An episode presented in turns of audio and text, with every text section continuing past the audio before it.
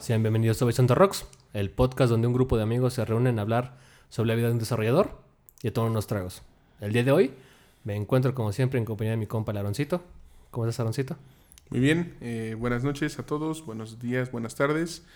Eh, el día de hoy tenemos doble cerveza, ¿no? Porque ya no nos alcanzó como para tener la misma. Sí, ya nuestro bastión de cerveza se está quedando pobre. Entonces ahí vamos ir a, a, a surtirnos pronto. a reabastecer este pedo. Ujú, y, y dos estilos muy diferentes. Tú tienes un stout. ¿De dónde dijimos?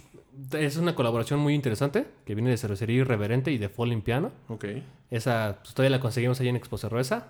A los que nos escuchen sabrán de el origen de este, de este buen almacén de cervezas. La neta sí fue una sorpresa muy, muy chidita que nos llevamos porque pues, a lo mejor son cervecerías pequeñitas, pero que traen una propuesta interesante, ¿no? O sea, le compiten en sabor, en textura, en aromas, en lo complejo de los sabores que trae su cerveza A las buenas a las artesanales. buenas artesanales, ¿no? Sabemos que hay nombres de que se escuchan en toda la ciudad o incluso en toda la república, pero cervecerías así nos hacen tener fe en que pues la cerveza nunca va a acabar en la Ciudad de México, ¿no? Exacto, sí, la Folin Piano está ahí en la Condesa, quienes puedan ir, Sí. dan tours de, de cómo es el proceso y te dan un poco de chela también, ¿no? Y bueno, yo tengo una de, de Calavera, que sobra decir que es nuestra Sí, cervecería ¿no? favorita. Eh, se llama Corazón Amargo, hay tres corazones y todas tienen mezcal, ese es como la, el, el- el distintivo, ¿no? Este es una IPA belga con mezcal. Es una, es una propuesta interesante, ¿no? Sabemos que Cervecería Calavera siempre se arriesga, sus sabores son bastante complejos y es lo que nos hace eh, estar ahí pegadas a las bolas de Cervecería Calavera porque Exacto. lo que sea que imagine el maestro Gilbert, lo vamos a consumir. Pero también hoy tenemos una parte importante en este episodio porque tenemos un invitado, yo, di- yo diría que un invitadazo. Invitadazo, güey. Ya se ve tardado en venir, ¿no? Sí, no, ya se había pandeado, se le abre, Se habían tardado en invitarme, culeros. ahí habrán, ya, ya habrán podido escuchar su voz. Maricones les dicen, ¿no? Hoy tenemos a un amigo de la universidad, de los primeros que empezaron a tirar código cuando estábamos en los primeros semestres. Ese güey se aventaba sus primeros pininos, trabajaba para gobierno. Toda la vida ha tenido esa pinche falla de ser un mamador de primera. Pero así como ha sido de mamador, sabemos que es un buen desarrollador. Entonces hoy está con nosotros nuestro compa eh, Eduardo. Eduardo, Eduardo Yepes. Alias Y- el Yepes. Y no, este, no está de más decir el apellido porque todos le decimos Yepes, ¿no? Exactamente. A.K.A. Dante, ¿no? ¿Cómo estás, Eduardo? Muy bien, Aroncito, Uriel, muchas gracias por haberme invitado. Sí, ya se habían tardado, bola de ojetes. Este, pues esperemos a ver qué sale de la conversación, a ver si no se nos aloca demasiado Va. y no se alarga mucho. Tú traes la, la Chela Stout, ¿cómo la viste? Sí, está, está buena, le estaba diciendo yo ahorita a Uriel, está bastante amarguita, tiene buen cuerpo. De principio se siente solamente el amargor, pero entre más uno le va buscando ahí el saborcito, se sienten notas a café, notas un poquito a chocolate. Entonces están muy, muy ricas esta cerveza. Y la textura es sedosa, ¿no? Está, está rica. Sí, Ah, está, está está, suavecita, está, tiene buen cuerpo. Mm. No es demasiada, demasiado que te sofoque el paladar. Ok, ok. Entonces se puede disfrutar bastante bien. Sí, no es como si te rica. chingas un expreso, ¿no? Que te ya ves que te dan tu expreso y tu vasito sí, de agua. Sí, justo. Para el expreso está la calavera ruta maya, esa Ah, sabe a sí, café de olla. sí, esa, esa como me encanta, ¿eh? O sea, hasta sientes el saborcito de la tierra, de la ollita del barro. Yo, ¿no? yo- no recuerdo mucho, pero existe una cerveza que tiene igual, así es como café de olla, así. Y es una lata que igual tiene como una, un castor, no sé qué chingados. La- Ah, Ah, sí, sí, la, sí. la Cold Brew se llama o Según No, yo es no, como no. Butter Scout. Ándale. No manches, algo así. no, es- es- Pero la que tú dices tiene cacahuate. Ajá. Sí, sí, sí. pero sí, es sí. de esa misma, Ajá. pero tiene una que es como de café de olla. Está muy buena Sí, también. sí, sí, ya sé cuál dices. Es- esa tiene cacahuate y, y chocolate, ¿no? Ajá. Con, con mantequilla. Con Sí, mantequilla. esa Sí, sí, sí, ya sé De cuál hecho, dices. de hecho, si se darán cuenta, una de las cualidades que tienen que tener nuestros invitados es que, además de ser buenos desarrolladores, de tener algo de experiencia en el mundo del código, Regularmente saben de cervezas. pues, regularmente saben de cerveza o de cosas que te embriaguen, ¿no? Entonces, es una cualidad que, que deben de exhibir porque sabemos que a veces ser un desarrollador es estresante y necesitamos ese escape, ¿no? Algo que nos relaje. Muchas personas hacen yoga. Yo, la verdad, soy un puto hongo. No puedo hacer eso, aunque, aunque mi, la empresa en la que trabajo nos, nos fomenta, nos da cursos de yoga y ese tipo de cosas. A mí Ok. nomás me, truena todo, güey. Soy No. como Santa Elena, cada vez todo más me truena. No se te dio No, sencillamente. simplemente no, güey. Ok, vale, vale, vale. Pues salud, amigos. Saludcita. Salud. Y pues vamos a comenzar. Venga.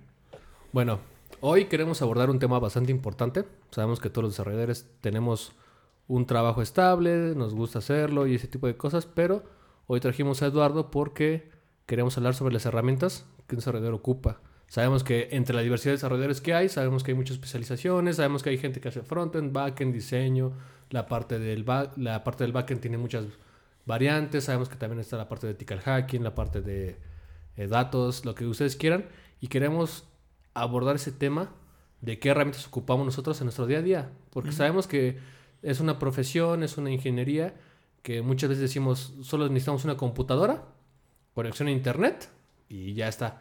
Pero un poquito más allá, ¿qué ocupamos en nuestro día a día para desarrollar nuestras actividades, no? O sea, no, no ocupamos una materia prima tal cual, pero sí ocupamos herramientas para llevar a cabo nuestras ideas o lo que nos piden. Entonces, Sí, se, se dice muy fácil, nada más es una computadora, pero siempre está la pelea de qué computadora, qué herramientas, eh, incluso hasta qué ancho de banda, ¿no? Qué ancho Porque de banda, es algo que yo sufrí bien cabrón. internet. Tu internet de Kazajistán. de- Sí, de Kazajistán, güey. Es lo que a- alguna vez yo les comentaba. Yo antes vivía en Ecatepec y ahí el ancho de banda no pasa de 3 megas.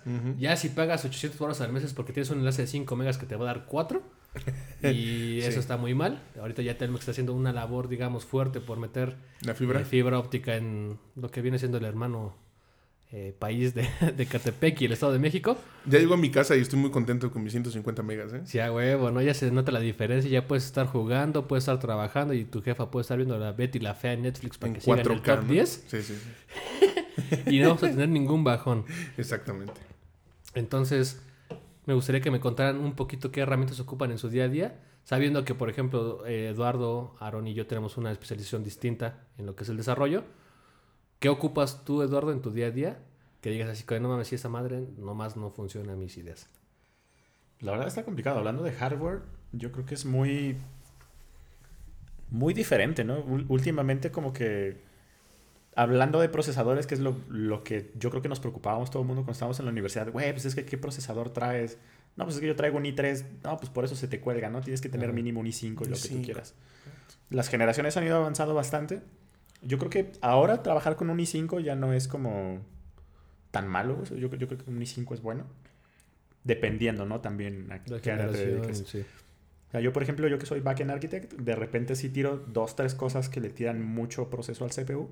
Y pues un i5 sí de plano no me da mucha Puede batalla. quedar corto, ¿no? Sí, sí me queda corto a veces. Pero no es malo. O sea, puede que ciertos procesos se te alenten un poco, sobre todo si estás haciendo pruebas en local, pero la gran mayoría de las veces eso no afecta para nada el performance de una vez que se despliega la aplicación. Entonces, hablando de eso, realmente yo creo que de las mejores cosas que podríamos hacernos para empezar un setup decente, por así decirlo, para empezar a trabajar en serio en esto del, del desarrollo en general, yo creo que sería una computadora en general que tuviera especificaciones más o menos de gaming. eh, no sé, unos 8 de RAM, estado sólido, de disco duro. eh, puede ser un, un Ryzen 5 de tercera generación, un, un i5, un i7 más o menos. Un i9 si tienen el dinero suficiente como para estar haciendo tonterías de ese estilo. Sí, sí. Eh, pero en general es bueno. Yo recientemente, por capricho, me compré un servidor con un Intel Xeon por allí, que ni siquiera he ocupado porque no lo he terminado ni siquiera de armar. Pero cosas de ese estilo ya son, o sea, son innecesarias, vaya. O sea, para, para cosas que realmente se ocupen día a día, no es necesario tener realmente la gran cosa, creo. Sí, tendrías que estar muy especializado para realmente requerirlo, ¿no? Sí, Sí, definitivamente. o sea, para que le aventes todos los huevos a la canasta y digas, como de, bueno, pues vamos a apostar por esa para ver qué sale. Sí, estaría muy, muy difícil, ¿no? Tendrás que especializarte en algo que pues te requiera muchos hilos o, o cosas de eso, ¿no? Sí, o sea, trabajar con cosas que sean de un data center físico más, más o menos. o sea. O, o- o incluso, digo, no sé qué tipo de especialización eh, de algún desarrollador lo necesite, pero quienes tengan muchas máquinas corriendo, muchos contenedores de Docker, van a necesitar sí. mucha RAM, unos 32 mínimo, y van a necesitar pues, muchos, muchos núcleos y muchos hilos, ¿no? O sea, Sí, hablaríamos de un i9 y unos 32 de RAM, ¿no? Eso sí sería... sí, pero ya son casos, o sea, creo que son casos muy extremos. o sea, Sí, sí, sí. Sí, no claro. cre- No, creo conocer a nadie actualmente que sea am- amistad personal o lo que sea, que realmente lo esté ocupando ahorita. Sí, Sí, no, sí, sí. Está, está sobrado, ¿no? En ese caso. ¿Y tú, Roncito, qué herramientas traes? Mm, Digamos pues yo en caso, yo la verdad ya estoy casado con una marca y es, y es con Apple. O sea, yo no suelto mi Mac para, para nada. Sencillamente el, el sistema operativo me parece lo mejor que existe. Ok. Y aunque el hardware muchas veces es desactualizado, creo que lo explotan al 100%, ¿no? Pues yo sabía que algunas veces, o sea, nos quejamos de que Apple en general es caro, pero según yo, la calidad de sus materiales con los que ensamblan cosas sí es superior. En general es bueno. Suele sí, ser bueno. superior a, a lo que te puede ofrecer Sí, eh, cualquier otra es- marca. Su manufactura sí definitivamente es mucho mejor. Digo, no, no justificamos lo que sucede en Sierra León y todo este pedo que tienen con la gente que se explota. Sí, con el silicio y todo eso. Exacto, pero entendemos por qué suelen ser más costosas las cosas de, de Apple, ¿no? Sí, totalmente. Em, ahorita mi máquina actual tiene un i5 y tiene 16 de RAM. em, pero bueno, vuelvo a lo mismo, ¿no? Me parece que la RAM ni siquiera es DDR4, es DDR3 este, L. Y, y bueno, siento que sí la explotan lo suficientemente bien. La máquina, por ejemplo, las Apple tienen una, una particularidad y es que se atontan si la conectas a un monitor. De repente la gráfica tiene algunos pedos. Y los hubs que le conectas se atontan un poco. Entonces sí hay que invertir como en un buen hub o en un buen este, dockstation, algo parecido para que puedas este, tener buenas conexiones. Pero digo, la verdad hasta el momento vale la pena, no he tenido ningún problema y em, fuera del problema que tuvimos recientemente con teclados de la famosa este, mariposa que no sería para nada, Ah, sí. pues ya ahorita ya tienen otro, ¿no? Y em, ya tienen el de, el de famosa tijera. Y pues me parece que ya, digo, yo, yo estoy feliz con mi Mac, em, mínimo 16 de RAM y todo lo puedo correr ahí. Siento que sí tiene la mejor, la, pues la ventaja de tener lo mejor de los dos mundos, ¿no? Eh, lo mejor de, Microsoft en el sentido de tienes multimedia sin ningún problema. Eh, puedes eh, correr cualquier tipo de video, incluso alguno que otro juego con Steam que son compatibles. Em, y, bueno, en general, pues sí, todo tu multimedia corre muy bien. Problemas de, de drivers que podrías tener en Linux o en el propio Windows, aquí no hay. Y tienes una terminal Unix 100%. ¿No? Entonces todos los beneficios de. Linux están presentes en Mac. Ahí te da una ventaja bastante importante, ¿no? Porque ya sabes que la gente de Windows es, es así como de, ok, voy a intentar, voy a intentar correr algo Unix. Y es Sí, que, no. a ver, y sale el PowerShell y es que no hagas eso, hermano, por Sí, favor. sí, sí. O sea, no Para- funciona. Para clonar un repo es- puede llegar a ser un martirio en Windows, ¿eh?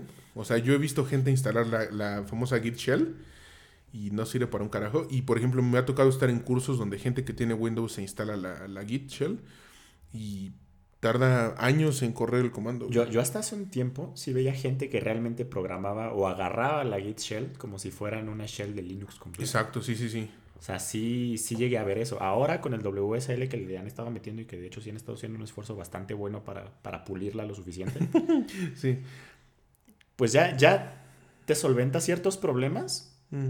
pero güey, o sea, para, es, para meterte a hacer cosas así, de tener un Ubuntu semi-Windowsizado o como sea que le podamos llamar a eso, pues mejor instálate un Ubuntu, o sea, no hagas mamadas Sí. y instálate un Linux en forma y... Me reí hace rato porque acabo de ver un meme Ajá. del, del- del típico Noé que le está reclamando a dos animales que por qué Ah, salieron. sí. Sí, es- ese es, ese es Espérame. WSL. Exacto, no, no, no, pero, pero es que estaba viendo Windows 11 y estaba un, un elefante, un pingüino y un puerco, ¿no? El KDE El- el- y no sé qué. no, no, aguanta. El, el elefante era Windows.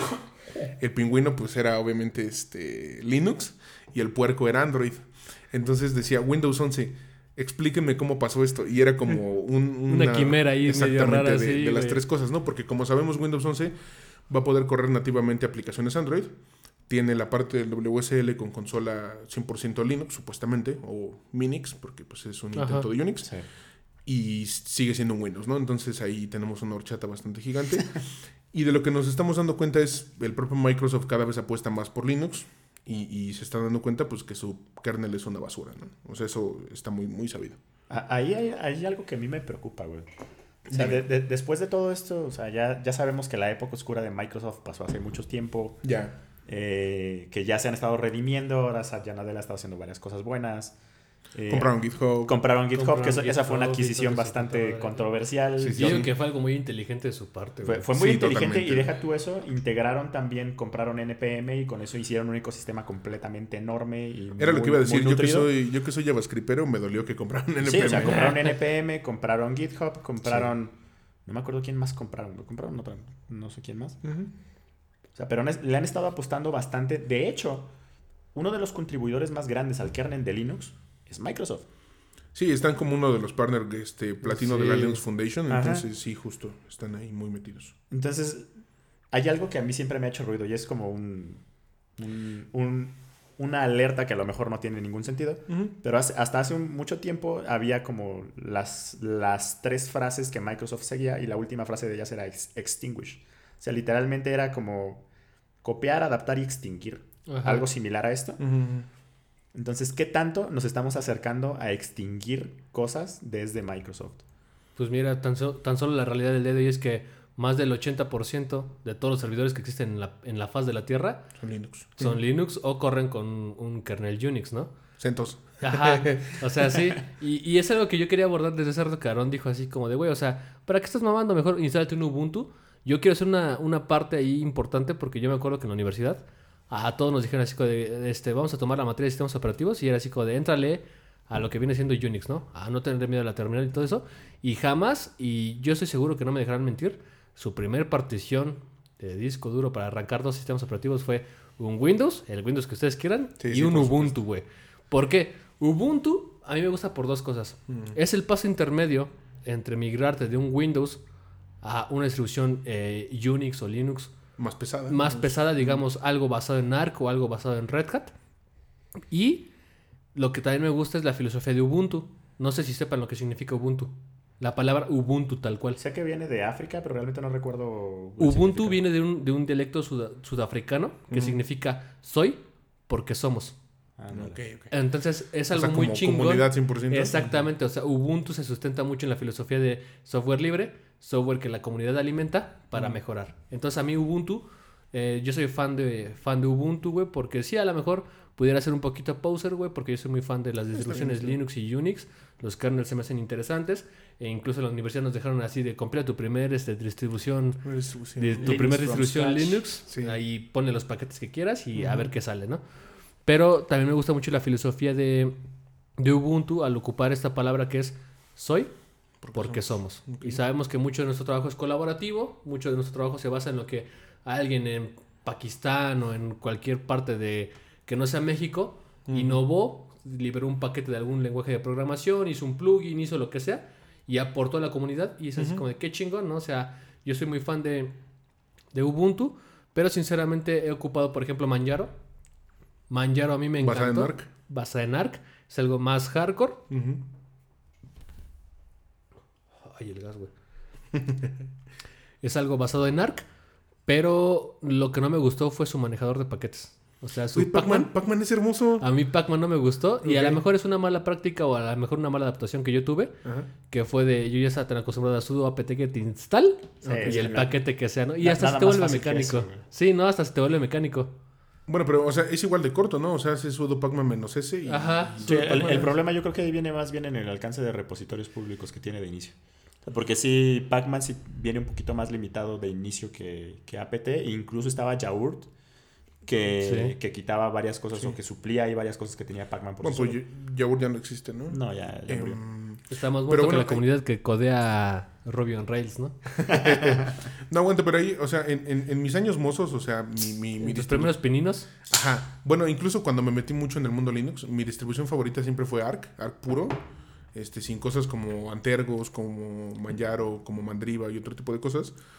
Y, em, o sea, yo sí era muy fan de instalarme el ARC. Y para los que no sepan de ARC, eh, se instala sin interfaz gráfica, güey. Sí, no. Lo único que tienes es una terminal frente a ti y ya tú decides lo que haces, ¿no? ¿Se acuerdan cuando íbamos en el metro? En mi computadora íbamos instalando en el metro. Arc? Instalando. Sí, sí, sí. Sí, sí, me acuerdo. Yo- Eso yo- fue yo creo que la cosa más hardcore que hice cuando estábamos en Yo, la yo me acuerdo que, que hubo un tiempo en el que la universidad este Eduardo mamaba y mamaba, no, es que Fedora 22 es la verga y Ajá. Fedora 23 Güey, es la yo- verga. Yo, Fedora sigue siendo como mi, mi crush, güey, de, de las distribuciones Linux. Se me hace una de las distribuciones más estables.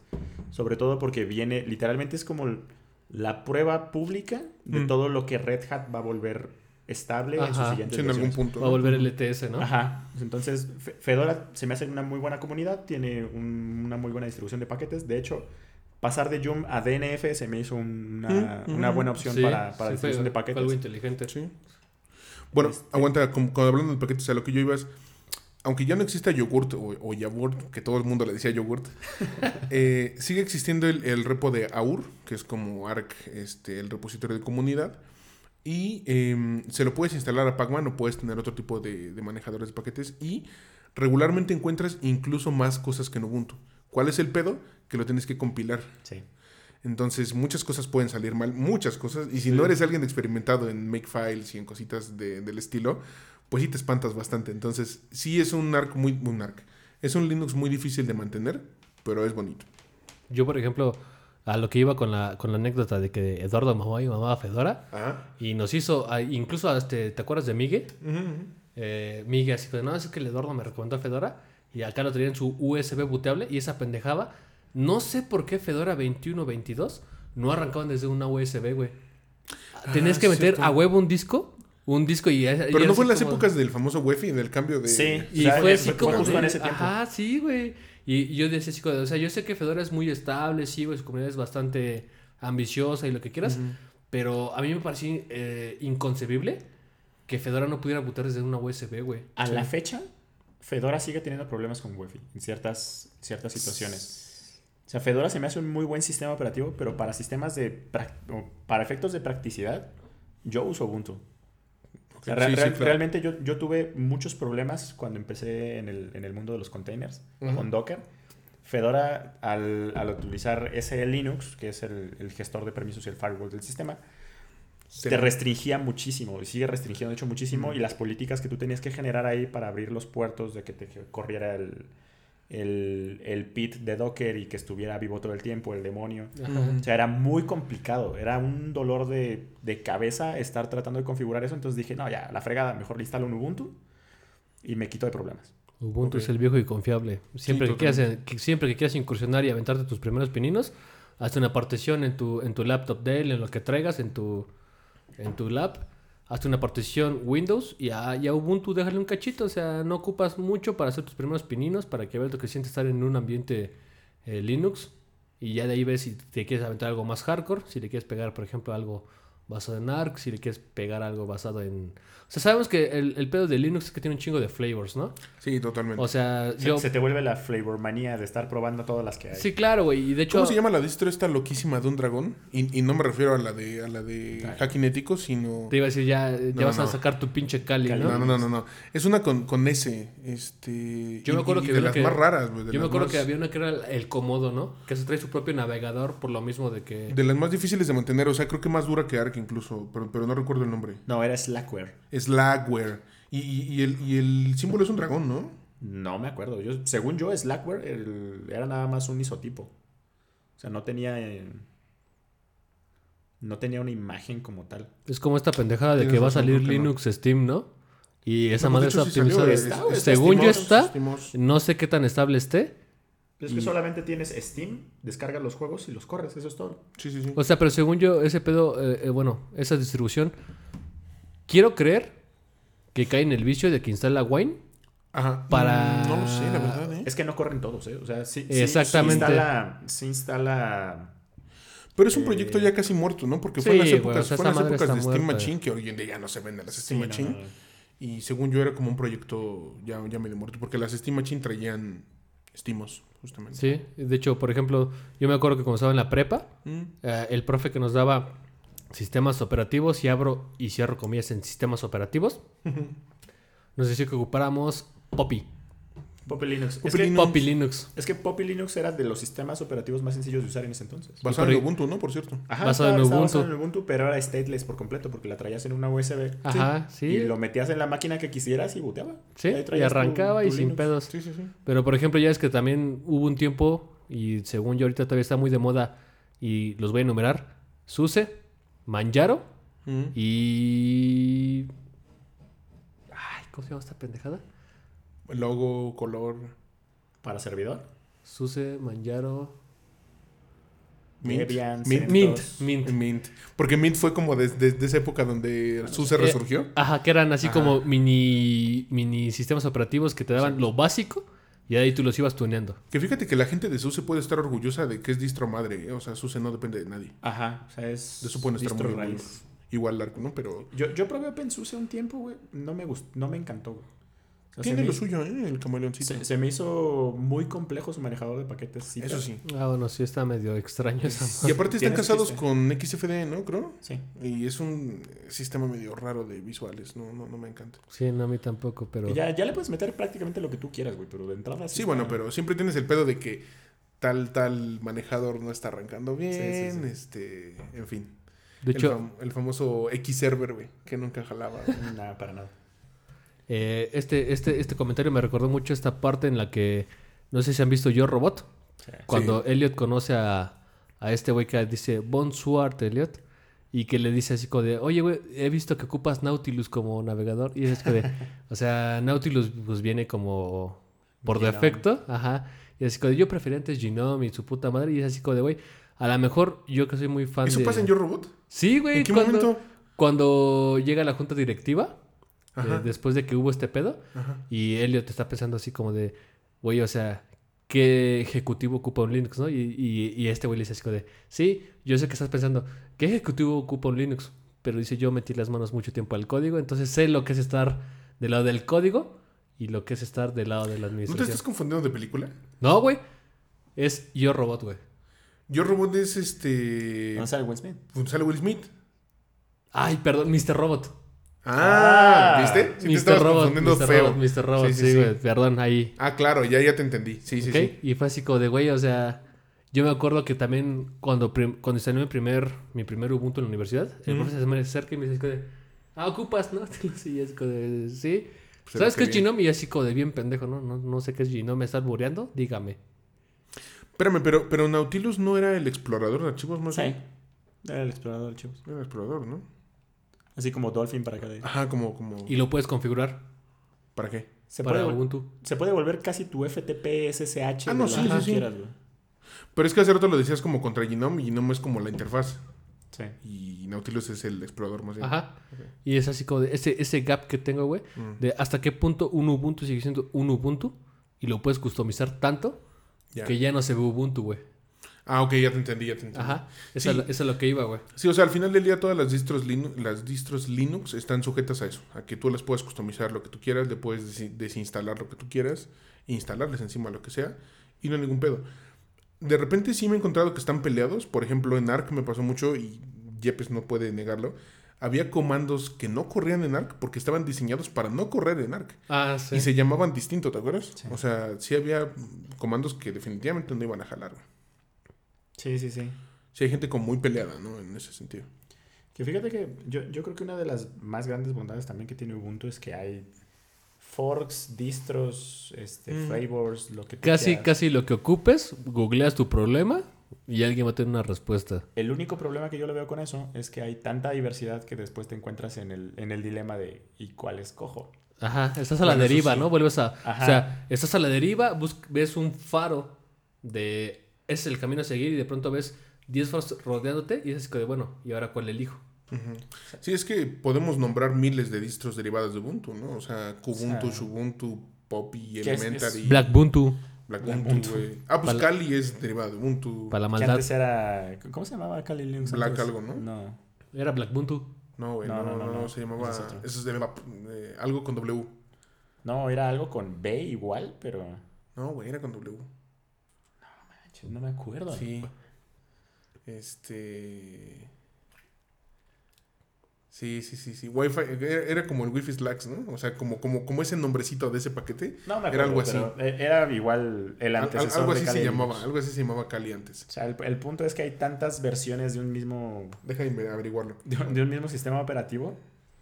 Es como, fin- es como cuando vas y pides un helado, ¿no? A, a final de cuentas es dime qué ropa te quieres poner. Ajá, es así como de, voy, sigue voy, siendo tú, pero con otra playera. voy por ese flavor, pero póngale esos toppings. Ajá. Exacto, y, a- y abajo sigue siendo la misma mierda, ¿no? Sigue siendo pinche helado ese culero de Nutrisa que sabe a Linux vómito Mint, de gato. Linux Mint sigue siendo Ubuntu. Ah, Linux Mint. Elementary OS sigue siendo Ubuntu. Eh, ¿Qué otro? No sé, Sorry Nos también sigue siendo Ubuntu.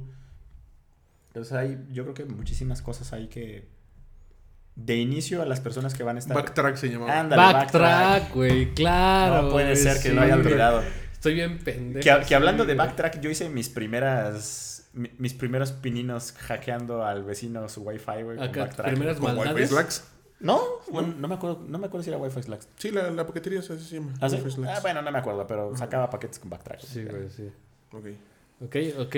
Vamos, a, vamos abordando ese tema de las herramientas con a lo mejor sistemas operativos, la perspectiva que tenemos de ellos. Pero. a Ahora, por mejor- ejemplo, ah, eh, nada más para parar en periféricos, ¿han comprado algo específico? Yo sí. Yo para no darle en la madre al, al teclado, sí me compré como mi teclado gamer para hacer un montón de ruido y además para que no le pase nada. Y mi mausito, eso sí es como A básico, ver, a ver, presúmenos qué traes ahí en tu teclado y en tu mouse. Ah, ya vas a empezar, güey. ¿Traes monitor? ¿Traes silla, escritorio acá? Eh, sí, todo. A ver, cuéntanos. Y, y además yo sé que quieres hablar de algo en específico.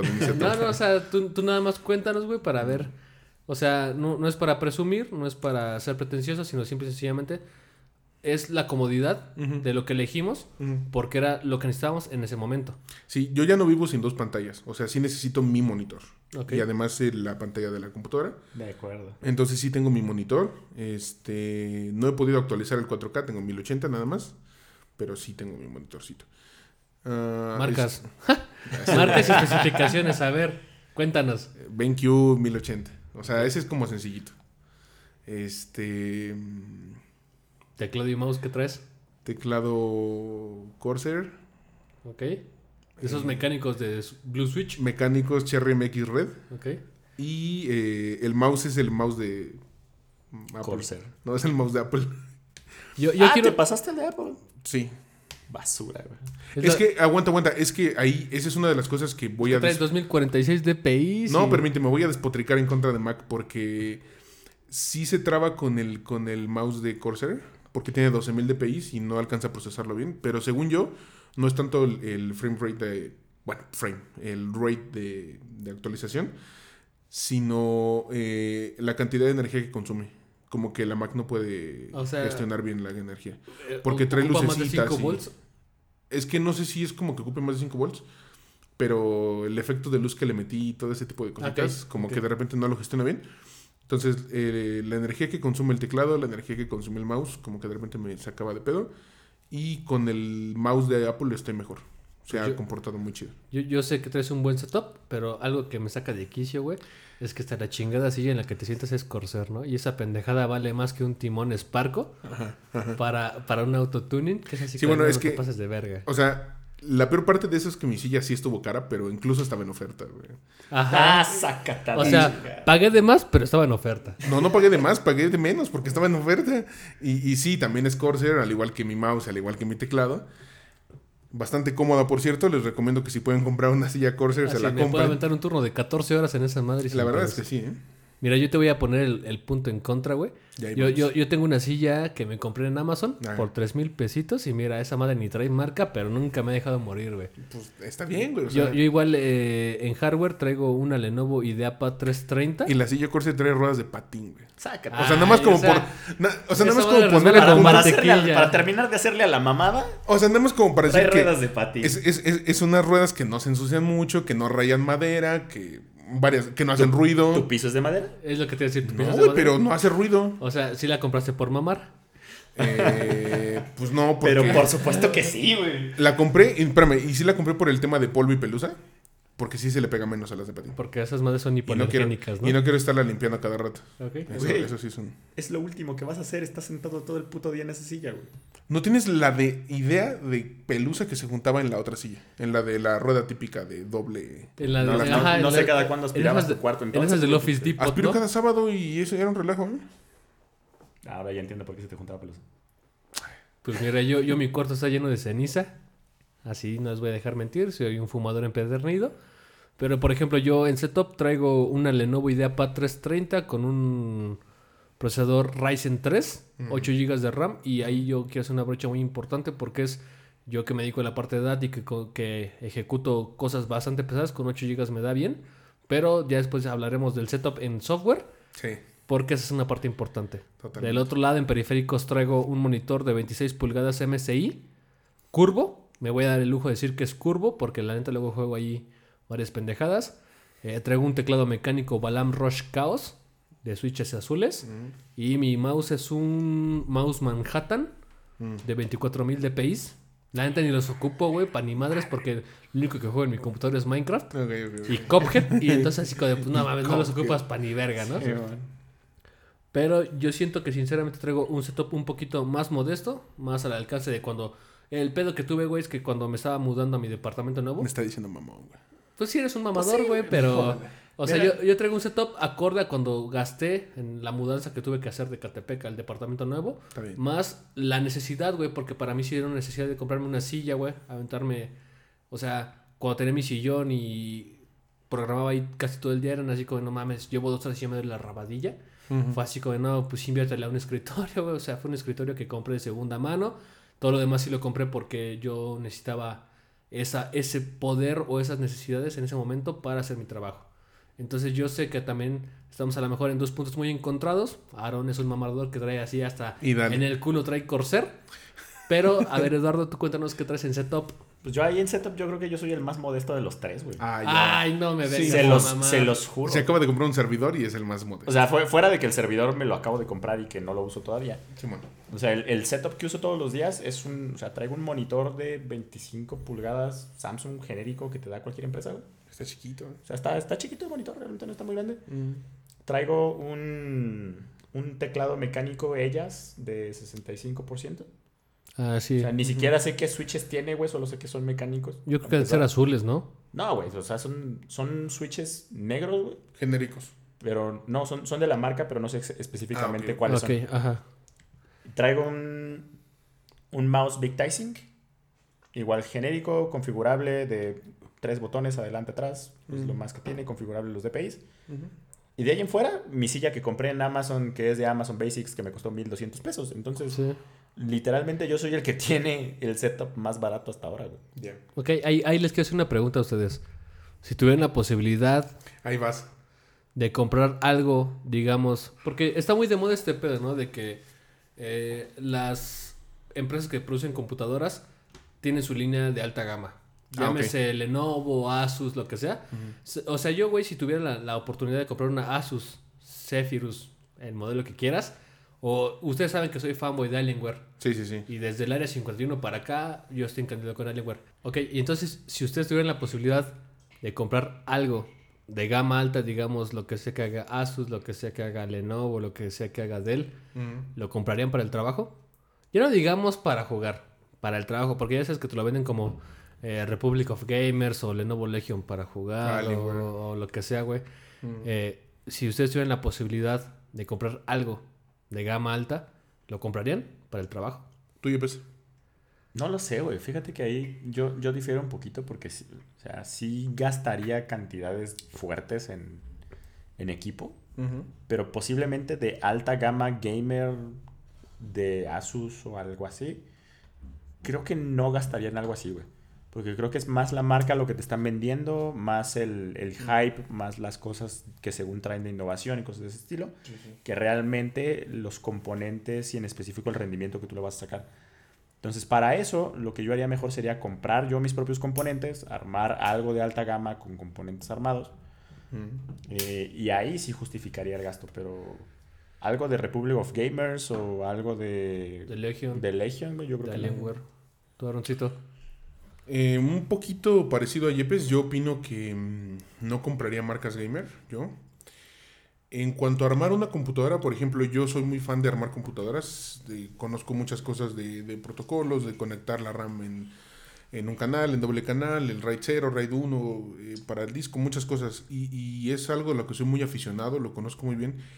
Pero, por ejemplo, yo llevo, yo, yo tengo ese trauma desde hace un buen rato de que quiero armar una máquina y quiero armar una máquina, pero no lo hago porque, pues sé que no soy muy gamer, la verdad. O sea, sí me gusta jugar y todo, pero vaya, mi Switch no lo prendo ni siquiera a diario. Entonces, em, A mí me consta que no lo aprendes diario. sí. En- entonces, eh, está esa parte, ¿no? De, de- tal vez no armaría una por ese, por ese hecho de que si la armaría pues, sería para jugar, la verdad, y no soy tan gamer. Y eh, no armaría una computadora para trabajo porque sí estoy muy casado con el concepto de una buena laptop. Pero, por ejemplo... eh, ¿Tú eres más de la filosofía plug and play? Totalmente. Sí, de hecho, eh, la, la- la gente que critica de las Mac que nada más tienen dos Thunderbolt, yo digo, eso está súper chingón porque me ha tocado muchas veces llegar a mi escritorio, está todo conectado, nada más le conecto al hub y, y listo. Y me puedo desconectar el hub y me puedo ir a, a- a la mesa y sigo trabajando sin ningún problema, ¿no? Entonces ya todo está conectado, nomás llegas y, y lo conectas, ¿no? Em, pero por ejemplo, sí gastaría en... Pues ahorita tengo que comprar... eh, y, y- En fíjate. Una, en una silla todavía más cara. No, espérame. Y, y dije tengo, ¿no? Porque sí, sí es algo que voy a hacer. Voy a comprar la, la Mac con, con el M1 Ujú. y 16 de RAM, que sí son unos buenos 40 mil pesos.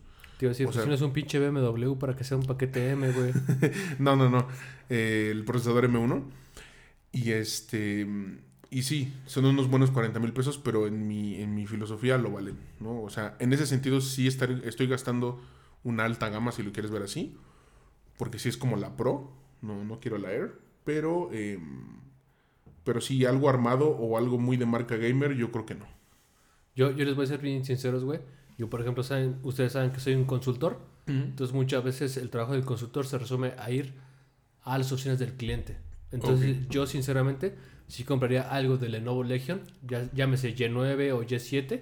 Yo sí lo pagaría. O, por ejemplo, un Alienware de la nueva generación. O sea, pero que sí sea portátil, ¿no? Exactamente, porque yo tengo la necesidad de, o sea, yo, a, a pesar de que vivimos en home office y, y lo que sea, yo sé que eventualmente, cuando la nueva normalidad se estabilice y, y tengan que volver al trabajo, yo sí invertiría en algo como una ROG Zephyrus o Ok. Lenovo Legion Y9, Ok, ok, ok. porque mi trabajo lo demanda. Ahora, por ejemplo, ¿tú qué opinas? Tú, tú, tú que si eres un poco más fan de marcas gamer, voy a usar la palabra fan. Em, ¿Qué opinas tú de que no son tan portátiles? O sea, en general son máquinas pesadas, De güey. hecho, de hecho, lo que te iba a decir, güey, por ejemplo, yo sé que a lo mejor comprar un Alienware para mí es un gasto fuerte, pero es innecesario, güey, porque esa madre pesa un chingo, güey. Y a lo mejor las nuevas, las nuevas Alienware sí pesan menos y lo que quieras, pero ni de pedo se comparan una Asus Zephyrus o una. lo que sea de Asus, pero que sea ROG. ¿Comprarías una Razer? Híjole, güey, no sé, güey. Ah, Ahí- siento que Razer es como el clon caro de Alienware. Si de por sí Alienware No, o sea, para, mira, para mí, para mí Razer es el hijo bastardo de Mac y de Alienware. Porque sí son muy bonitas por fuera, pesan muy poquito. Y por ejemplo, de la última Razer que yo me acuerdo que todavía seguí, ahorita ya no me metido a su página en varios años, pero la última Razer que yo seguí, que tenía una GTX 1080, güey, estaba delgada y no pesaba mucho. Sí, Entonces ¿no? dices, "Meh". Yo por eso, yo por eso soy más eso. fan de, de invertir en Asus o invertir en Lenovo.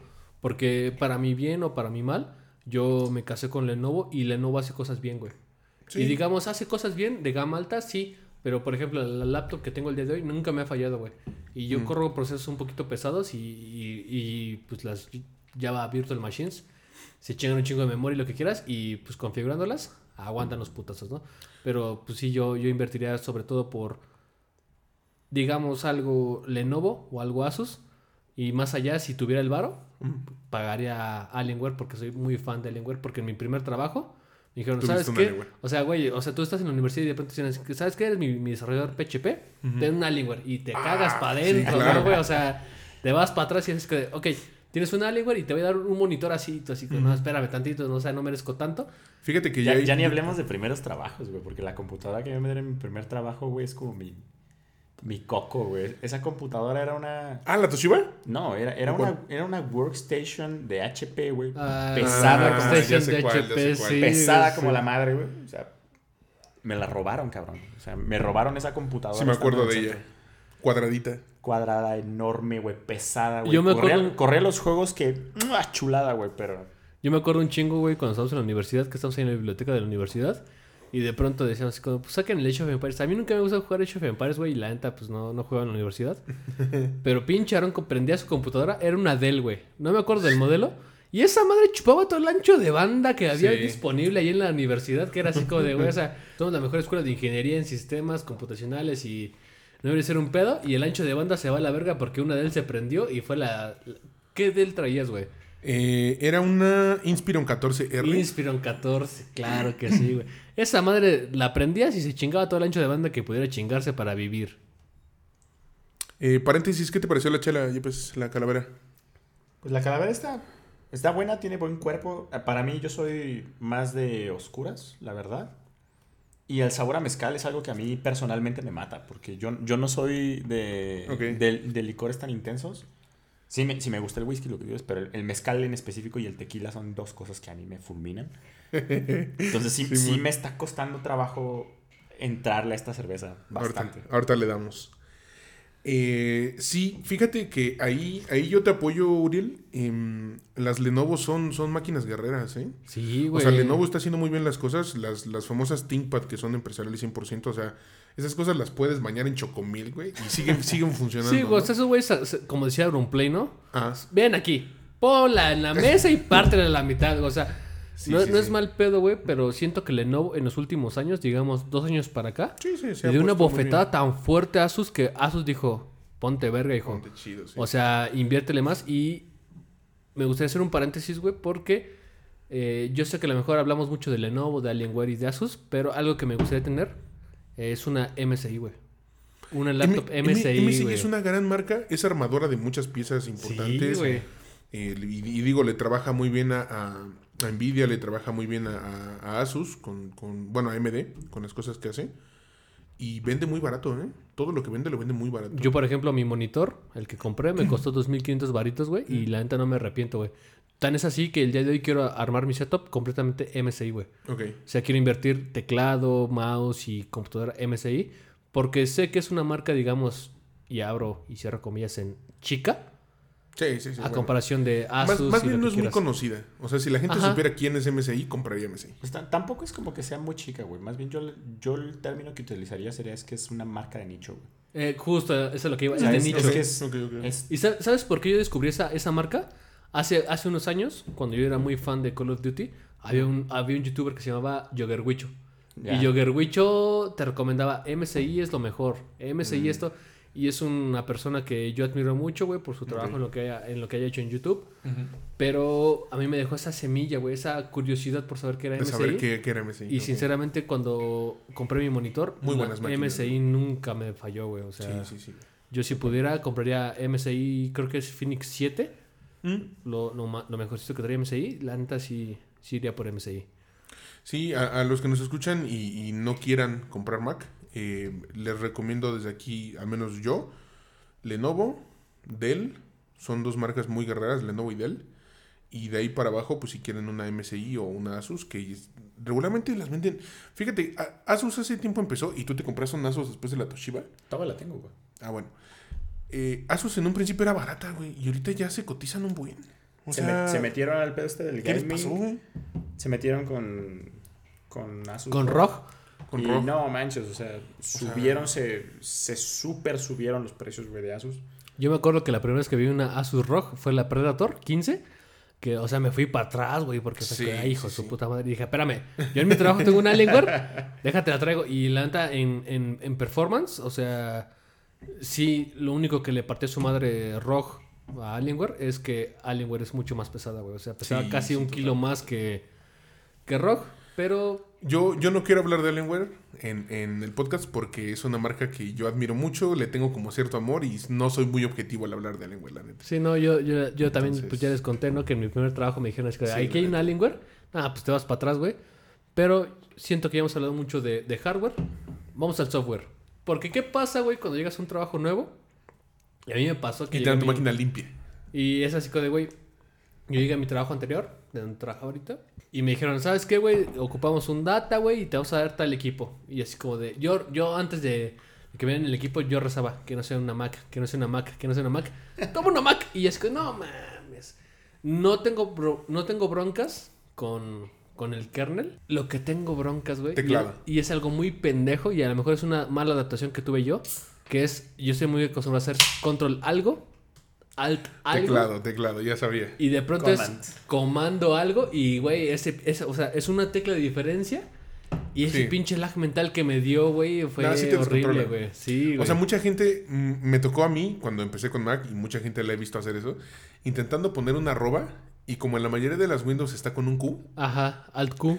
este, oprimes este Command Q y como ese es Kit, Ajá. eh, truenas la aplicación que esté, que esté escribiendo en lugar de poner o sea, sí te, da- sí te, da, te da un calambre cerebral bien recio, güey. Yo, No, yo lo sé, sí es difícil. yo, yo rezaba así como de que no sea una Mac, que no sea una Mac. Toma una Mac. Y no mames, güey. Yo, yo le dije a mis, a mis, a mis jefes que me contaron, güey, dame la computadora que quieras con una distro Linux y ya yo me hago bolas. O sea, yo te desarrollo lo que me pidas sin broncas, pero que no sea una Mac y me dan una Mac, güey.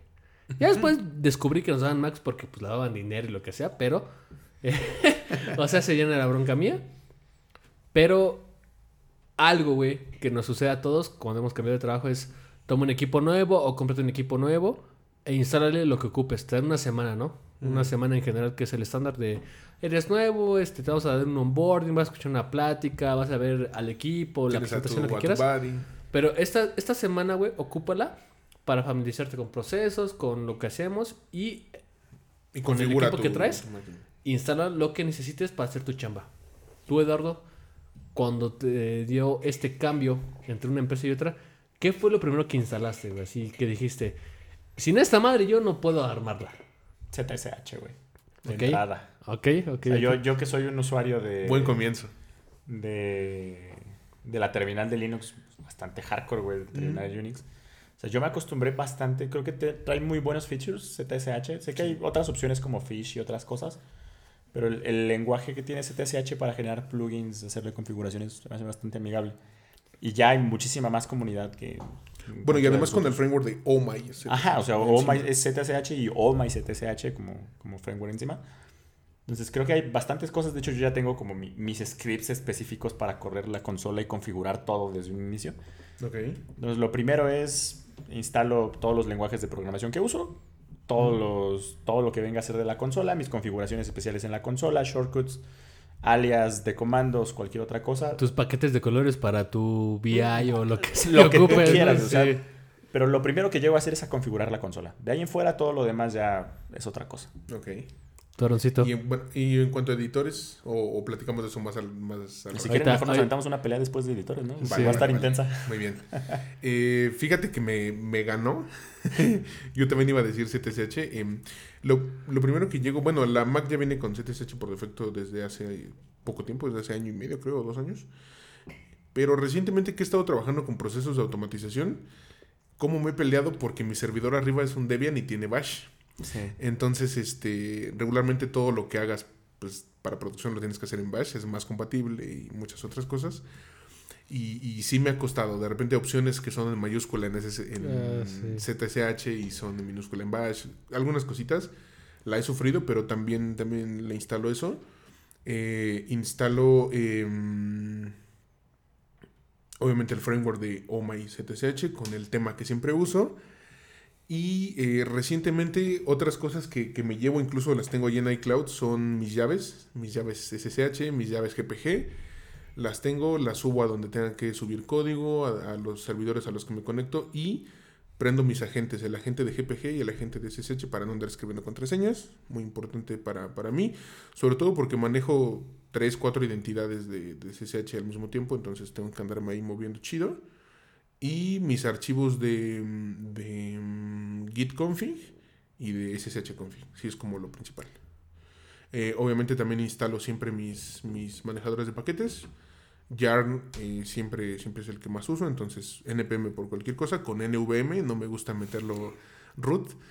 Y Yarn, Yarn encima y eh, pues cualquier otra CLI que, que esté utilizando. Yo, por ejemplo, una de las primeras cosas que me llevo es mi, mi llavero, mi CodePass.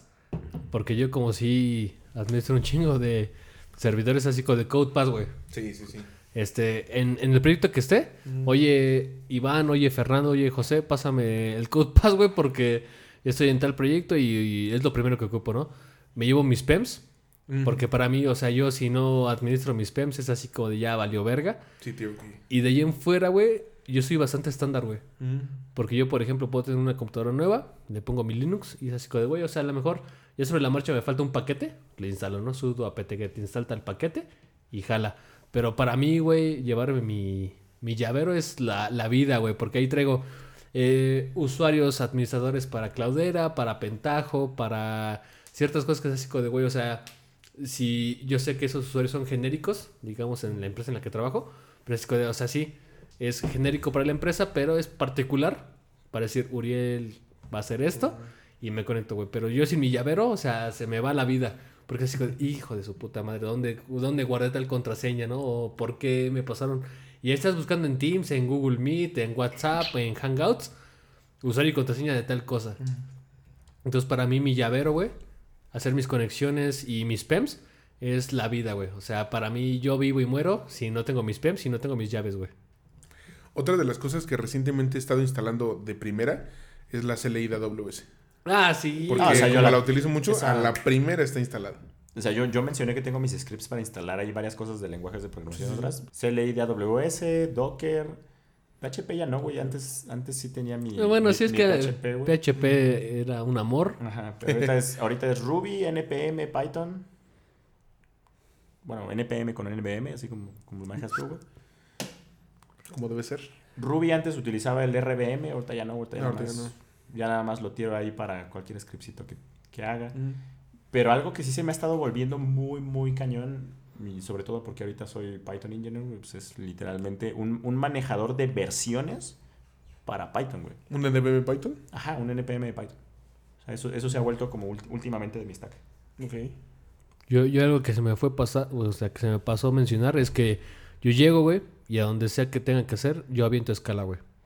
Mi intérprete, mi compilador de escala, güey, porque, o sea, yo sé que muchas cosas las resuelvo con Pentajo, güey, ya muchas cosas las resuelvo con Cloudera, pero yo sinceramente, si no meto las manos al código y si no puedo tirar código en escala, güey, tengo esa, esa desventaja que es así, de no me siento en mi ambiente. Ok. Yo sé que lo puedo hacer con el ambiente gráfico de Pentajo, güey. Pero es Sí. que, ay, arrasar componentes, conectarlos para que hagan algo. mm, Eso es para niños. güey. eh, sí, güey. O sea, yo necesito tirar código y yo instalo Scala, güey, porque Scala no ha tenido la, la apertura que pudiera tener Python, que en muchas distribuciones Linux ya tienes instalado Linux y ya trae Python mínimo 2.7.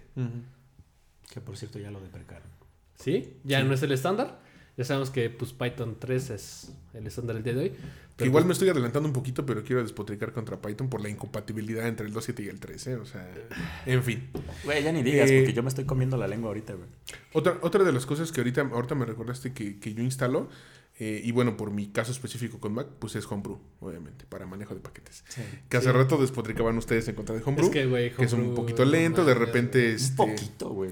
Pues es que la verdad, con, a mí me corre bien, güey. Y, y, y tiene esa parte... de, en mi local corría. En mi, En, en- en mi, ma- en mi máquina sí funciona. Este. Bueno, y le puedes desactivar esta parte de que se actualice cada vez que instalas algo. Eso también, ¿no? Pero bueno. Homebrew. Home- homebrew, no, no, güey, yo sí. Yo soy tan acostumbrado al sudo apt-get install paquete tal y Ya. ya, güey. Y o sea, y, y- y Ubuntu es tan, tan magnánimo Sí, sí. Que cuando la cagas en tu comando, quizá quisiste decir y ya, güey. O sea, copias, pegas y ya te abridas de No, pedos, eh, ¿no? de- deja tú esto, porque ahora ya ni siquiera es apt-get install, ahora es snap install o flatpak snap install. install. güey. O sea, Oye, yo, yo no le entiendo muy bien Snap. O sea, bueno, no entiendo por qué la gente es feliz con Snap. Yo no. es que es, snap, güey, es como el, el port de las aplicaciones que eran en Electron, básicamente. Yo, yo voy a pecar, güey. A lo mejor de, de impertinente o de no saber. Pero según yo, Snap deriva de como este pedo de los snapshots. Que es así como de tomar un snapshot de algo que funcionaba. Y de pronto fue así como O de. sea, como un pues, restore de. Ajá, algo. como un restore de esta versión, güey, de tal paquete en tal versión. Funciona bien, dale un snap. Y ahí está. En lo que vemos cómo funciona lo demás. Y jalaba el snap, güey. No realmente, el, el- Sí, porque se llama Snap, güey. O sea. o sea, es, es el nombre nada más del paquete, pero realmente el- la funcionalidad núcleo de Snap y de Flatpak realmente funciona como si fueran mini containers. Entonces lo que hacen Ah, ok. es que encapsulan una aplicación en un ambiente que funciona para esa aplicación y la corren dentro de un microcontenedor en tu, en tu Linux, en tu Ubuntu, Fedora, lo que sea. Entonces por eso es muy sencillo de usar porque entonces O sea, pero sí funciona en base a containers. Ajá, o sea, funcionan, eh, no es precisamente containers Docker, o sea, tienen su... No, no. Containers, lo que tú Ajá, o sea, fun- funciona en base a- al principio de containers. Ok, ok. Entonces lo que hacen es que un, un paquete que funciona con cierto ambiente, con ciertas dependencias, el Snap o el Flatpak ya los tiene todos encapsulados. Ya lo único que tienes que hacer es desplegar la aplicación. Entonces un paquete que funciona en Ubuntu también va a correr en Fedora y no vas a necesitar un RPM y un punto .dep. Yo me aislé y me separé mucho del mundo Linux apenas que regresé por una configuración que tuve que hacer. Me enteré de Snap y dije, ah, ¿qué es esto, güey? Y sí se instala muy rápido, ¿eh? Sí, la Es- neta es- es muy Está bueno. interesante. Ahí la, la única cosa que yo le veo mala de Snap es que de repente, por ejemplo, aplicaciones, a mí me ha pasado muy seguido, por ejemplo, con Postman. Cuando yo la instalo con Snap, de repente tengo esos problemas de que cuando se actualiza, la aplicación se muere. Mm. No sé si es problema propiamente de Postman, porque es con la única aplicación que me pasa en específico. Yo ya casi no utilizo Postman, pero lo dejo para la pelea de editores. Órale, órale. O sea, les digo, o sea, no sé si es precisamente con esta aplicación en específico o es un problema en general de, de Snap, pero es con la única que me ha pasado, que se actualiza, se actualiza Postman y se muere. Y lo tengo que desinstalar por completo, eliminar caché y lo que se haya quedado de la aplicación. Los paquetes y todo, sí. Ajá, y bajar literalmente en Source y correrlo. Ok. Yo nunca he tenido ese pedo, güey. Y yo corro un Ubuntu 20.04 y nunca he tenido ese pedo con. Postman, güey. Nunca he tenido ese pedo con, con Postman, güey. O sea, sé que se actualiza, güey, y oye, tienes este, actualizaciones pendientes aquí. Nunca he tenido ese pedo, güey. Entonces, a lo mejor sí es un pedo, digamos, local. de En mi local funciona y en el server ya El no. mío no. Ajá, pero nunca he tenido ese pedo con Postman, güey. La neta no. Producción, ¿cómo vamos de tiempo? Bien. Una, una hora, un minuto. Ok. Pues hay que ponerle pata, ¿no? Sí, hay que ponerle pata. Ok, Ok. vamos a esto. Entonces, güey, ya habíamos hablado un poco de- del hardware, Del de software. algunos paquetes básicos que nosotros ocupamos para, para seguir nuestro trabajo. Y algo, güey, que según yo, ninguno de los tres puede evadir, es el editor de texto, güey. ¿En qué editor de texto tiran código, güey? Sinceramente, Eh, así. Yepes, Yepes. Sin, sin pensarla, Eduardo, ¿en qué editor de texto tiras código, güey? Actualmente en PyCharm. Aaron. Visual Studio Code. Yo ocupo VI o Nano. Depende del paquete que traigan, ¿no? Pero, a ver, cuéntanos, Eduardo, ¿por qué ocupas PyCharm? Yo fíjate que yo, yo me empecé a volver muy fan en general de, de JetBrains y yo sé que aquí Aaroncito le tiene un odio horrible a, a- a los editores de JetBrains y entiendo el por qué, porque realmente JetBrains en general sus editores son muy buenos. Tienen buenos features, tienen buenas, buenas tools, de hecho tienen buenas cosas para desarrollar que te hacen la, la vida cómoda. O sea, No necesariamente te la hacen más cómoda que otros editores, no solamente te la hacen cómoda. Solamente. Ajá. Ujú. El problema que tiene es que al ser eh, editores que en su momento vinieron basados de, de Eclipse o del entorno, de Eclipse. del entorno de claro, Eclipse, sí. O sea, es que Es- JetBrains es Java. o sea, pa- para empezar están escritos en Java y, y al estar en Java yo siento que hay como un estigma, ¿no? o sea, memoria jalan a morir, o sea, están muy pesados. El Java Hip. Ah, Yo, yo, yo regresé a este ambiente no porque programara Java, sino yo precisamente entré cuando yo era desarrollador Golang. eh, y entré con un editor que ellos en, en su momento estaban, tenían en beta, que era Goland, que es precisamente el editor específico de JetBrains para Go. Y lo busqué porque yo antes usaba Visual Studio Code igual. Y Visual Studio Code era en su momento como el estándar para programar en Go y la chingada, y tenía ahí su plugin. Sus chingos de plugins, ¿no? Ajá, yo- o sea, yo de hecho todavía uso Visual Studio Code, todavía lo uso. Y también tengo ahí mis 50 plugins sincronizados, güey, con temas y la chingada, o sea, sí tengo un montón de cosas ahí. Pero mi problema fue que en específico el plugin de Go me causaba muchos problemas en la computadora. No, no sé si, si tenía algún bug en su momento o si eso ya lo solucionaron. La verdad es que nunca regresé a programar en Go en Visual Studio Code por lo mismo. Pero a mí lo que me pasaba es que yo después de estar trabajando un rato en Visual Studio Code y haciendo código en Go, el lint de, del plugin se moría. O sea, tardaba un montón y se empezaba a ciclar y empezaba a hacer un montón de cosas. Y aquí Aaron me va a decir que eso era problema de tu computadora o era problema de tu configuración, pero realmente yo no sé qué pasó allí, que instalé, desinstalé, hice lo que pude, pero ese plugin nunca me jaló. Entonces dije, pues necesito otra opción. Me encontré el, el editor de JetBrains y dije, pues que jale como sea. Y esa- ese fue el que me resolvió el problema en su Yo, momento. yo quiero hacer una pregunta, güey. ¿JetBrains tiene un flavor para cualquier lenguaje de programación? No. Pues casi, ¿no? Según yo, abarca se- los se está- importantes Se está, volviendo, se está volviendo así, pero no tiene para todos. Por ejemplo, O sea, sí Dart. tiene WebStorm. Ajá, tiene- o sea, Web, Por ejemplo- WebStorm para, para JavaScript y Node.js. Tiene RubyMine para Ruby, Ruby on Rails. Tiene PyCharm para, Para Python, Python. Erlang, Rust, Elixir y no me acuerdo qué otro más Ajá. tiene ahí en el mismo PyCharm. Tiene su, su insignia o su emblema que es IDEA. Que es para Es Java. el, el Intel IG, que es, Ajá, es- que es, el, que Intel es para IG, Java. Ajá. Tienen DataGrip, que es para. es un manejador tipo. ¿Cómo, Ah, cómo llamarlo? Workbench Sí, o algo sí, así. como- Para, para base de datos, pero abarca muchas, tanto relacionales como no Como, relacionales. como ¿Sabes- tipo sabes- Es lo que te iba a decir, ¿sabes, ¿sabes a lo que voy, güey? Cuando me dijiste esto, fue así como de... Una de las cosas que yo también instalo de primera instancia es Dbeaver. Sí, yo Ajá. también. Dbeaver, güey, porque... Ya, ya para editores, sí. Sí, o sea, Eh, Se conecta a un MariaDB, se conecta a un MySQL, güey. O y, sea, no, y no puedo creer lo sencillo, lo ligero y rápido lo que es sí, esa o sea, ese cosa, güey, ese- sea, esa madre te dice así como de, ¿qué plugin ocupas? Y te instala así, te, te lisa un chingo, le seleccionas este, usuario contraseña, host y ya. Y les, vamos. digo, les digo una cosa que les va a dar cáncer de Deep Beaver. A ver, échale. También está basado en Eclipse.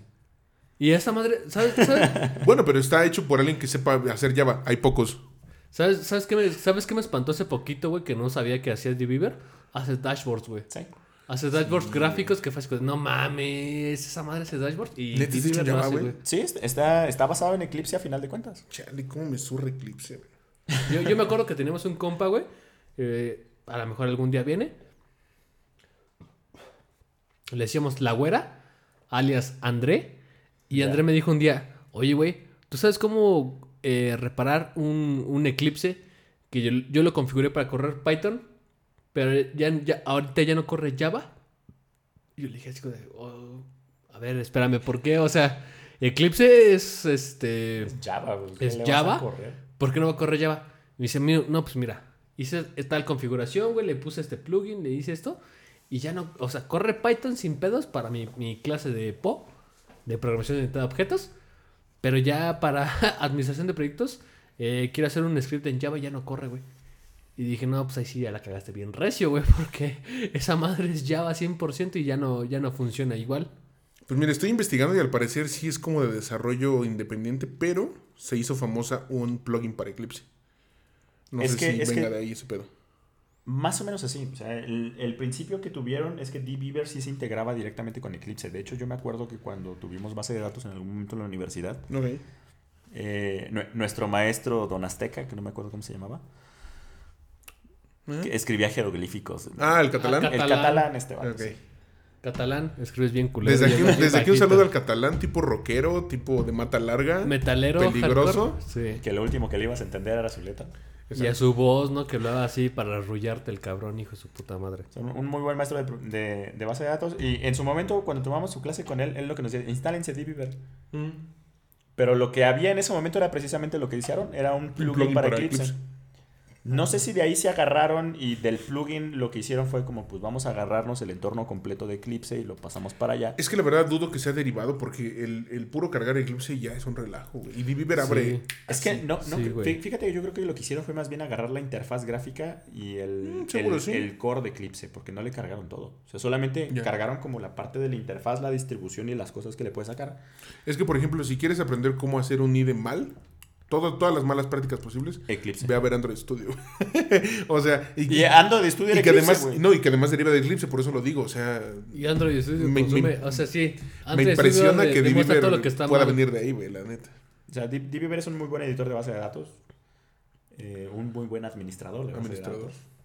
Te voy a decir, te voy a, te voy, voy a corregirte, güey. Y voy a llenar la boca de corregirte que es... Vivir es un buen cliente De base para de base de datos, claro güey. que no, sí, es, güey. no, no es un administrador. La, la estoy ultra cagando. Sí, ahí, güey. sí. Ahí te voy a corregir, güey, pero... Sobre todo porque yo, por ejemplo, creo que esa pendejada hasta se puede conectar con Redis, güey. Deja tú con Redis, güey. Se conecta con Redshift. Redshift, güey. Con Sí, con, Dynamo, con todo, con lo Se que conecta, quieras, yo creo que esta se conecta con S3, güey. El único problema es que muchas de esas cosas las tienes que pagar. Ah, sí. Sí. Ah, Tienen, bueno- tienen la versión libre y la versión Enterprise. de Ajá, pago. sí. Dbeaver tiene versión en Enterprise. No, sí, eso, eso sí lo. Y, y algo que me gusta mucho de, de Dbeaver es que dice así como de... El cliente universal Mm. de Sí, base sí, de sí. datos. Totalmente. Y desde aquí, eh, bendito sea el castor, ¿no? Sí, bendito sea el castor. Un castorzazo. Algo parecido al Castorzazo. Eh, bueno, pues en mi caso yo ya llevo mucho tiempo con, con Visual Studio. Me costó adoptarlo, si te acuerdas, yo era fan de Sublime Text. Pero machín, o sea, fan a Mira, morir. mira, no hablamos de Sublime Text. Ahorita abordamos ese pedo de Sublime Text. No, espérame, aparte. pero es que es parte de mi historia. Yo era fan de Sublime Text y yo no soltaba Sublime Text. Eh, al día de hoy siento que es, un, es el editor de interfaz gráfica, no, no en terminal, más rápido. O sea, sí puedes cargar un archivo de un millón de líneas así, en milisegundos, abre de volada, busca de volada. Está hecho en Python, sí, para la gente pythonera, siéntanse orgullosos, está hecho en Python. Eh, me costó mucho la transición a Visual Studio, pero al día de hoy ya no lo suelto por nada. Tengo mi sincronización con GIST de todos mis, mis plugins, todas las extensiones que utilizo. Eh, nada mejor para hacer JavaScript que Visual Studio Code. Los que hagan JavaScript lo saben. Está escrito en JavaScript y TypeScript. Entonces, pues bueno, eh, se siente como estar en casa, ¿no? Y, eh, y realmente ahí, ahí Microsoft sí puso el, el golpe en la mesa, sí, sí dio el, el manazo Ajá. al decir, Sí, sé hacer, sé la hacer bien las la cosas, vida. la neta. O sea, la primera herramienta que yo le reconozco a Microsoft, ah, te la mamaste. O sea, Visual Studio Sí, sí le Code, echaron ganas, güey. Que, hablando de herramientas de ate la mamaste de Microsoft, ahorita me voy a subir al tren del mame bien duro. güey. Ay, ahí vas. Eh, sí, sí, sí. O sea, para mí Visual Studio Code, el mejor editor. No entiendo a la gente que utiliza Atom. No entiendo a la gente que pelea brackets aún. en- No, esta De- madre está tú- más muerta que, De- que deja Ruby on tú, Rails, güey, las- los que usan brackets, güey, los que todavía usan Dreamweaver. Sí, o, o- o el que use Notepad más eh, plus plus. Notepad El Plus Plus. Not- Notepad más más, güey. O, o- o lo que ustedes quieran usar. eh, para mí sí, eh, Visual Studio es como, como la panacea. Me he encontrado la mayoría de cosas. em, carga lo suficientemente rápido. Busca lo suficientemente rápido. Y regularmente yo trabajo con scripts no tan grandes, no tan, no tan enormes. Y sin ningún problema. ¿no? Yo, por ejemplo, yo la, la opción que tomé fue ocupar VI o Nano por la naturaleza de mi trabajo, ¿no? Que es, vas a un proyecto, güey, y conéctate al servidor Linux. y de Exacto. Casi siempre estás de- en remoto. O es VI o es Nano. ¿Y sabes qué me sorprendió, güey? Yo, según yo, desde mi, desde mi percepción, cualquier cosa que ocupe un, un kernel o el core de Linux ocupa VI. Y me ha tocado ver que no hay VI, pero sí hay Nano, güey. Sí. Y es así como de, ok, yo entiendo que a lo mejor Nano es mucho más amigable, güey. Tiene shortcuts para buscar texto, para reemplazar texto, güey. Pero una de las cosas que me mamó de VI Pero es, es men- es menos poderoso que VI totalmente. Mucho menos. Sí, güey, claro. menos. Y de hecho, es algo que platicaba con algún consultor que una vez que conocí. Este, Juanito, donde quiera que estés. donde sé que estés en Hidalgo.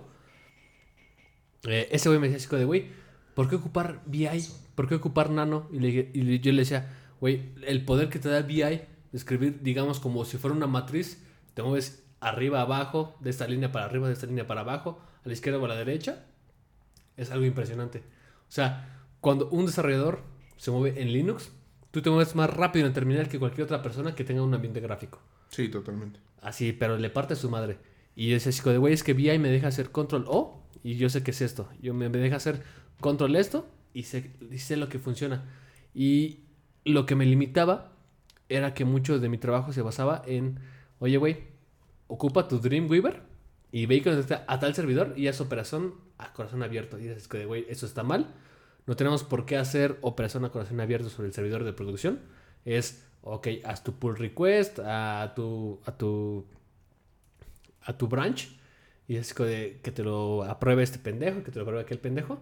Y es como de, no, es que no surge. Y a mí me purgaba usar Dreamweaver, güey, porque una de las cosas que yo tengo en contra de los IDEs es que tienen tantos botones que a mí me apendejan, güey. O sea, hay botones que nunca en mi puta vida he picado, güey. Y cuando los picas es que, güey, no sé qué me abrió. Por eso para mí VI y Nano funcionan también, que es así como de, güey, voy a buscar tal texto, voy a buscar tal línea, voy a ejecutar tal código, punto y ya, güey. Fíjate que ahí tienes un punto, porque yo a pesar de que uso PyCharm, que es un IDE en forma, güey, o sea, yo no uso el 100% de PyCharm. Y deja tú, ni siquiera estoy usando la versión profesional, estoy usando la versión libre, que viene todavía mucho Y te más están, te restringida. están cargando cosas que no utilizas. ¿no? Ajá, eh, aún así hay cosas que no uso, como por ejemplo el debugger no lo uso al 100%, la parte que trae integrada de, de control de versiones. Ok, creo que en esta ocasión vamos a terminar con esta parte, una parte muy valiosa. Y si quieren saber lo que sigue y las recomendaciones que les podemos hacer, escúchenos en la parte 2. El primer episodio que se divide en dos partes. eh, seguiremos aquí platicando con el buen Yepes. Y nos vemos eh, la siguiente semana, ya no, ya no dentro de 15 días, sino la siguiente semana con la parte 2. Nosotros somos de Center Rocks. Nos vemos Un día de estos. un día de estos. Bye.